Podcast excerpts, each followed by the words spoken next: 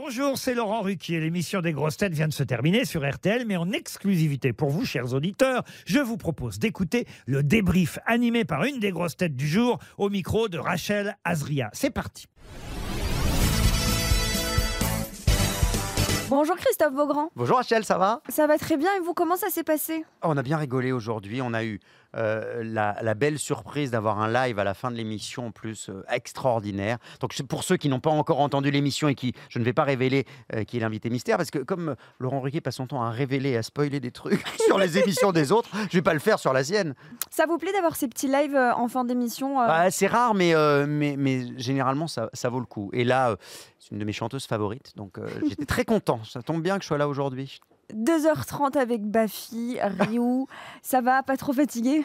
Je suis épuisé. Laurent était Baffy, puisqu'il Oui. y a plusieurs Laurent. Laurent Baffy était particulièrement euh, en forme ce soir. Et non, alors Johan Rio, je trouve, là, il était plus calme que d'habitude. Je me demande s'il n'a pas trouvé l'amour. Ah, on va. je crois pas, je crois que j'ai déjà la réponse, ce sera non. a mais- priori, non. Bon, je sais pas. Je suis optimiste. Christophe, vous avez eu environ un mois et demi de, de pause grosse tête. Oui. Euh, comment euh, ça s'est passé? Ah bah, j'avais du manque.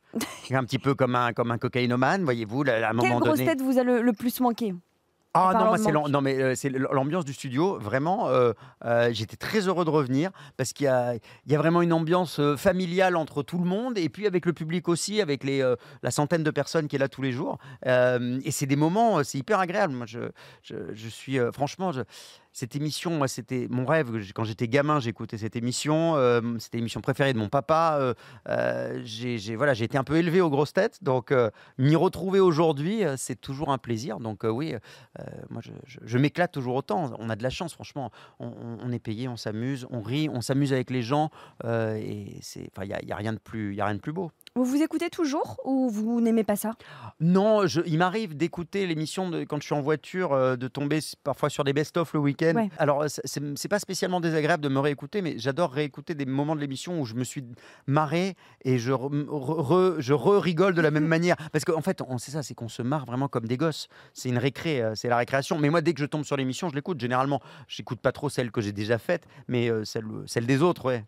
Vous serez à Liège mardi. Ah, ça oui, je serai à Liège. Je ne manquerai ce voyage sans aucun prétexte. hein. Vous appréhendez votre arrivée en Belgique? Oh, je pense que je vais me faire casser la gueule, hein, c'est ça le problème, hein, parce que je sais que mon accent belge est un peu approximatif, mais je le fais avec beaucoup d'affection néanmoins. Est-ce que vous allez continuer à taquiner euh, Et, et je suis obligé. les Belges avec Mais cet je- accent? Mais c'est de- c'est que de l'amour, parce que moi j'adore les Belges, ils sont tellement cool, tellement drôles, tellement euh, fous. Moi je pense que j'ai été belge dans une autre vie.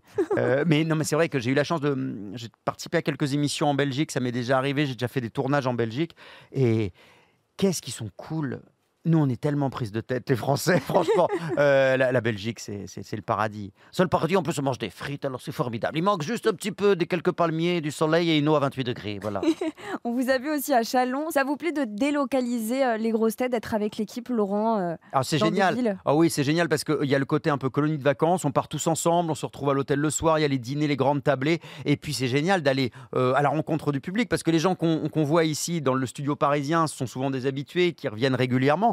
Là, on a plein de gens, euh, ils n'ont jamais assisté à une émission de radio. À Châlons-en-Champagne, par exemple, c'était sur la, la scène de la foire de Châlons-en-Champagne, et c'est la scène qui allait à- accueillir euh, des chanteurs comme Christophe Maé le lendemain ou Clara Luciani. Il y avait, c'était gigantesque, il y avait 4000 personnes. Nous, on avait l'impression d'être des rockstars, mais qui, qui disent des conneries. Donc, euh, c'était. euh, Ça change. mais c'est toujours un plaisir d'aller à la rencontre du public parce que euh, il y, a, il y a ce lien, euh, ce lien direct et chaleureux. ouais. Vous étiez il y a une semaine euh, à Londres pour euh, l'enterrement de la reine. Elisabeth II. Comment ça s'est passé sur place? Évidemment, j'imagine beaucoup, euh, beaucoup d'émotions, beaucoup de monde. Alors beaucoup de monde. Moi j'étais, on, était, on était chacun, tous les envoyés spéciaux avaient un, poste différent. Certains étaient devant la cathédrale de Westminster, enfin devant l'abbaye. euh, D'autres euh, étaient euh, au, au niveau euh, euh, du château de Windsor où ensuite la, reine était attendue. Moi j'étais au plus proche des gens pour euh, faire l'ambiance euh, dans la foule. Donc en face de l'abbaye de Westminster, au niveau euh, des barrières où il y avait la foule. Et j'ai passé ma journée à essayer de trouver ce qu'on appelle en, en télé ou en radio des bons clients, des gens qui ont des choses à nous raconter et pour tout ça en direct et tout ça en anglais. Anglais qui était parfois un peu approximatif. Mais j'étais très fatigué. C'était fait, vous le traducteur en même temps? euh, non, mais j'avais la traduction dans les oreilles parce qu'on était en direct et j'entendais le son du plateau et il y avait une traductrice qui en simultané traduisait au fur et à mesure. Donc j'entendais du français dans l'oreille, donc ça me perturbait vachement quand je posais des questions en anglais. Donc du coup, à un moment donné, j'ai un peu bugué. Mais, euh, mais, mais voilà, c'est vrai que je m'étais levé très tôt. On s'était levé à 3h30 du mat pour avoir une bonne place. Il fallait traverser la moitié de la ville à pied parce qu'il n'y avait ni voiture, ni. euh, tout était fermé. Il n'y avait pas de métro non plus. Le métro était fermé. Il y avait un énorme détour à faire par un pont, etc. On a mis trois quarts d'heure avec le matos, euh, la caméra, à 3h30 du mat. Donc quand je suis arrivé, j'étais déjà un peu fatigué. Mais c'était, oui, un moment.